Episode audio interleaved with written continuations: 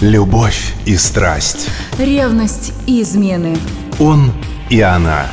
Откровенно. Откровенно. Обо всем. Обо всем.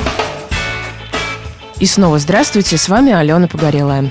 Сегодня поговорим о любви, семье, верности и о браке. Нет, обсуждать тонкости семейной жизни сегодня, конечно, не будем. Лучше удивимся новым исследованиям на эту тему.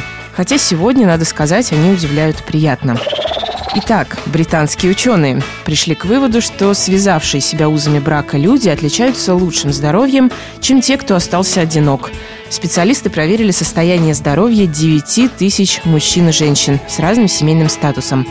Оказалось, что женщины, которые нашли свою вторую половину до 30 лет, проблемы со здоровьем ощущают гораздо позже по сравнению с остальными. А на мужском организме семейная жизнь складывается еще более благоприятно. Здоровье мужчин, которые были женаты, но развелись, восстанавливалось после следующего вступления в брак. Вот такая мистика. Какой вывод? Правильно. Встречайтесь, влюбляйтесь и айда под венец. Кстати, в той же Британии недавно вступила в брак очень необычная пара. Как сообщает Франс Пресс, 91-летняя невеста и 103-летний жених побили рекорд. Ранее его удерживала французская пара. Правда, молодожены были на пару лет помладше. Супруги живут вместе с 1988 года, но узаконить отношения решили только сейчас.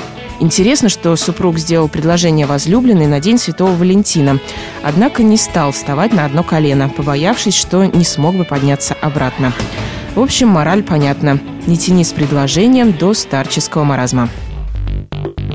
Надо сказать, что укреплением института семьи и брака занимаются не только на Туманном Альбионе питерские депутаты тоже внесли свою лепту. Например, внеся предложение оплачивать молодоженам дополнительный отпуск. Соответствующие поправки в Трудовой кодекс Российской Федерации подготовили в законодательном собрании Санкт-Петербурга и в ближайшее время направят в Госдуму.